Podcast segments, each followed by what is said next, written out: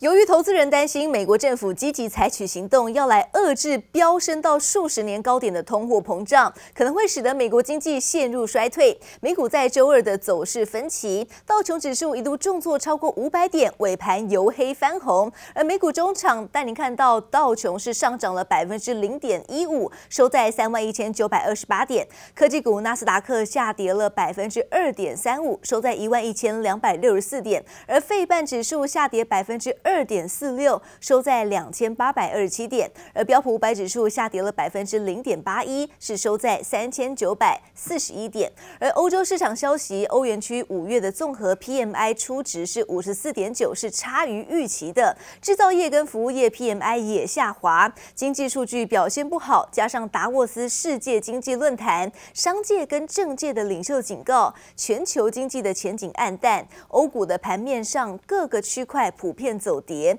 公共事业股领跌大盘，欧股主要的指数是开低，全天盘下的震荡。而欧股中场，德国股市下跌了百分之一点八，收在一万三千九百一十九点；法国股市下跌了百分之一点六六，收在六千两百五十三点。将员工使用经验当作产品广告，美国电子零售巨擘 Best Buy 出奇招刺激买气。但上季财报却好坏参半。Like Walmart and Target, Best Buy missing on earnings but beating on revenues. Its first earnings miss in more than five years. 美国零售业持续拉警报，继沃尔玛、Target 之后，Best Buy 情况同样不妙。上季同店销售较去年同期下降百分之八，还下调全年财测。Therefore, the drivers of our first quarter financial results were largely expected. Macro conditions worsened since we provided our guidance in early March, which resulted in the sales being slightly lower than expectations. Those trends have continued into the second quarter, she says, and as a result, they're revising their sales and profitability expectations for the year. 运费及产品成本上升拖累零售业表现，服饰零售 ANF 上季意外出现亏损，股价跳水重挫，不使零售业受通膨影响，财报黯淡，科技业也难逃一劫。 If you're a consumer products brand and you're stopping or you're slowing down your spend on Snap, it's because some of the trends that you see in your underlying business. I mean, this is happening, people. Revaluations in private tech, we're going to see a ton of blowups there. What do they do? They spend on AWS, they spend on Azure, they spend on Facebook ads, they spend on Snap advertising, and they're going to be pulling back. 社群媒体 Snapchat 母公司 Snaps 市井本季营收获利都将差于预期，担心通膨供应链问题对广告收入造成严重冲击。 连带影响投资人对其他仰赖广告收入的社群媒体和科技大厂信心重挫。今日不料远军综合报道。苹果二零二二年全球开发者大会 WWDC 将会在台湾时间的六月七号凌晨以线上的方式登场，展开为期五天的丰富活动。预计将会揭晓最新的 iOS、iPadOS 还有 WatchOS 等多款的新系统。而每一年的 WWDC 开发者大会都会聚焦在作业系统更新，同时也让开发者可以一窥苹果接下来的产品发展方向。除了预计在台湾时间六月七号凌晨的一点展开的。主题演讲，苹果也将会透过从台湾时间的六月七号凌晨五点开始的发表会活动，让开发者能够深入探索苹果各个平台。苹果更计划在台湾时间的六月七号早上的八点举办 Apple 的设计大奖颁奖活动，来表扬开发者在作品中展现的技术成就。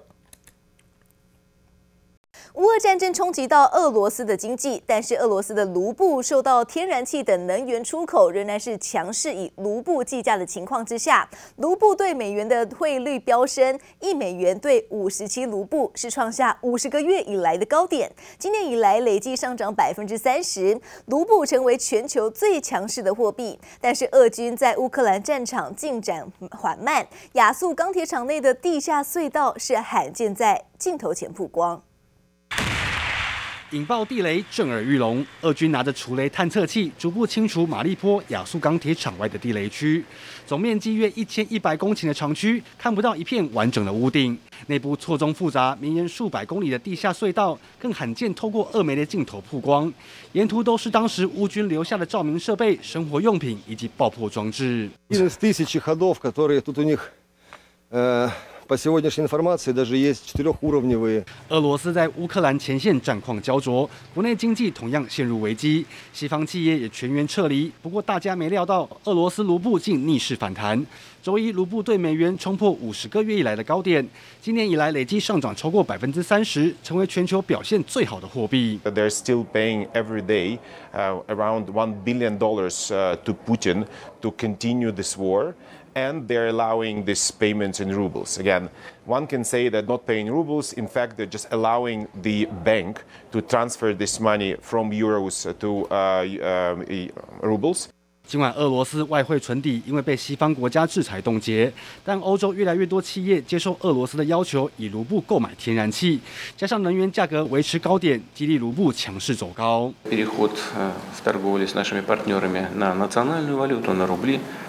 дает себя, о себе тоже знать. Российская экономика удар санкционный выдерживает, выдерживает весьма достойно. Э, это, об этом говорят все основные макроэкономические показатели.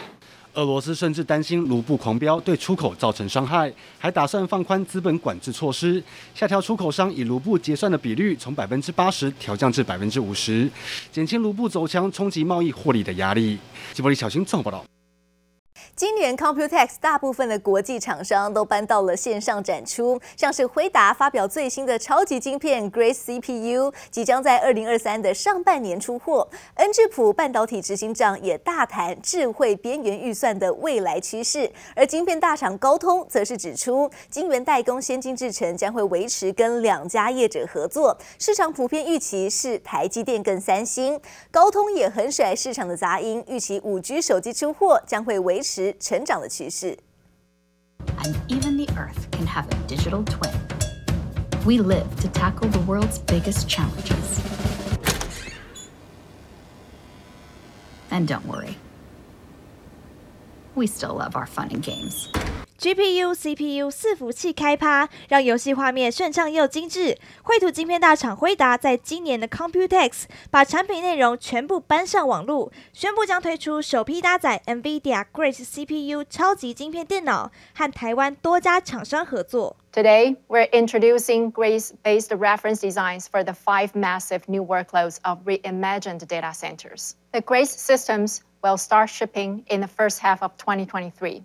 今年 Computex 尽管有国际大厂参与，但都仅限于线上模式，没有高层来台湾密切互动。厂商包括超维、安谋、辉达、恩智浦、高通、德仪等等。国内厂商线上则有宏基、华硕、维星等等，而晶片大厂高通不只揭露 WiFi 7关键技术，也在会中指出将维持多元晶圆代工策略，尤其在先进制程和两家业者合作。市场普遍预期是台积电和三星。高通并预期五 G 手机出货会维持成长态势。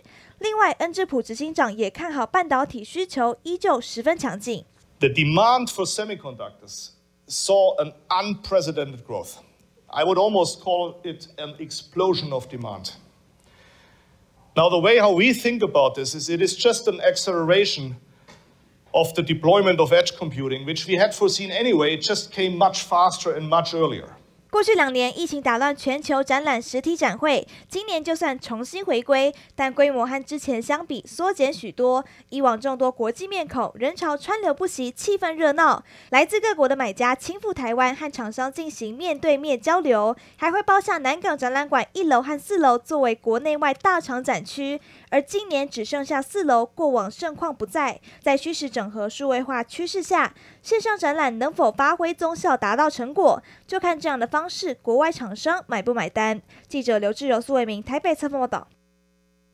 华兴在昨天董事会决议出售美国太阳能子公司的开发部门给美国的能源投资公司 ECP，交易的总金额来到了五点六七亿美元，大约是新台币一百六十七点八亿元。预计可认列的税前处分利益来到二点八八亿美元，大约新台币八十五点二亿元。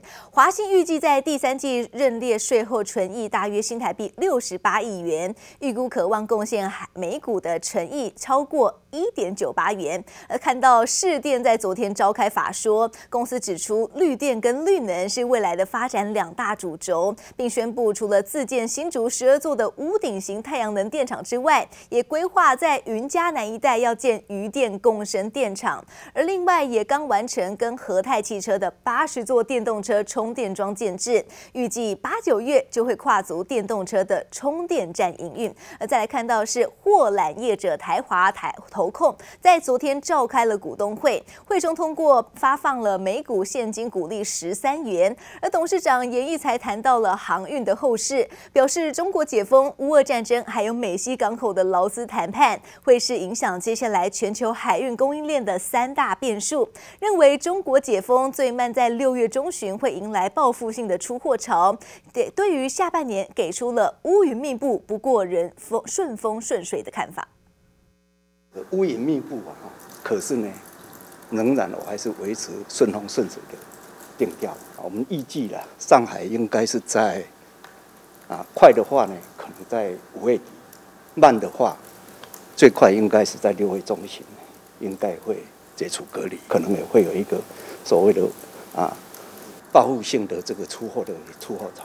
用乌云密布形容今年碰上的乌俄战争、中国封城，还有美西码头工人换约谈判。不过，仍看好下半年航运市场。货缆业者台华投控二十四号举行股东会，受惠于去年海运市场畅旺，台华去年合并营收三百六十点四亿元，年增百分之一百三十八，每股盈余三十点零三元，配发每股十三元现金股利，配发率百分之四十三。不过，引发股民反弹。明明就是说要照六到七成，过去的配发要要配发六到七成，结果配一个四成。是我在这个行业从业四十年来第一次碰到这么一个情景，啊，我不晓得未来是不是还会有这个部分，谁都说不准。我也希望我们的财务能够趁机人啊，就是说这个营运状况非常好的情况之下，把我们的这个呃财务结构要好一点。董事长严义才强调，面对海空运等运费高涨，需求现金大，必须有充分的银弹在手。此外，会中也修订章程，改为每半年分配盈余，依获利状况维持稳定的配发率。不过，股东仍然抛出疑问，因为台华除了本业发展，持有不少长荣、阳明股票。严义才强调是策略性投资。那阳明大家也知道，今年他会配二十块，所以我们今年呢参加他这个配息啊，我们至少会有三亿的这个入账啊，那这个会。在我们的损益上可以表现得出来，包括长荣跟阳明，啊，都有回档下来，所以我们有做了一个，啊，股价我们认为是比较没有风险的一个情况之下呢，我们就做了一个投资，啊，那目前这两档投资呢，我们基本上我们会放在我们的。短期损益里面，表示若股价有上来，会适时做一个获利。而根据集保结算所统计，货柜三雄截至五月二十号，股东人数比前一周同步增加，其中阳明增加最多，来到一万零两百二十二名。台华对于后市审慎乐观，而接下来三雄股东会也将陆续登场，超级航运周，投资人都在看。记者贝张浩普台北采访报道。英特尔执行长表示，晶片短缺的问题已经开始改善，但是只缓解了一半。预料晶片短缺会持续到二零二四年。而 IC 设计大厂联发科昨天代子公司汇发国际公告，近半年来处分了汇顶普通股大约五百三十六万股，总交易金额达到人民币三点四亿元，大约当相当于是新台币的十五点一九亿元。英特尔执行长表示，晶片短缺问题已经开始改善，但只缓解一半，至少还会持续十八个月。在过去六到九个月里，晶片制造商面临晶圆厂或制造厂缺少制造零件组急需的设备。英特尔执行长也督促美国和欧洲当局加快晶片制造相关立法，以加速重建供应链，把更多生产带回国内。IC 设计大厂联发科今天代子公司汇发国际公告，近半年来处分汇顶普通股约五百三十六万。股总交易金额达人民币三点四亿元，约当新台币十五点十九亿元。其他综合损益则为十一点六十九亿元，并认列在其他总和损益未实现的评价利益。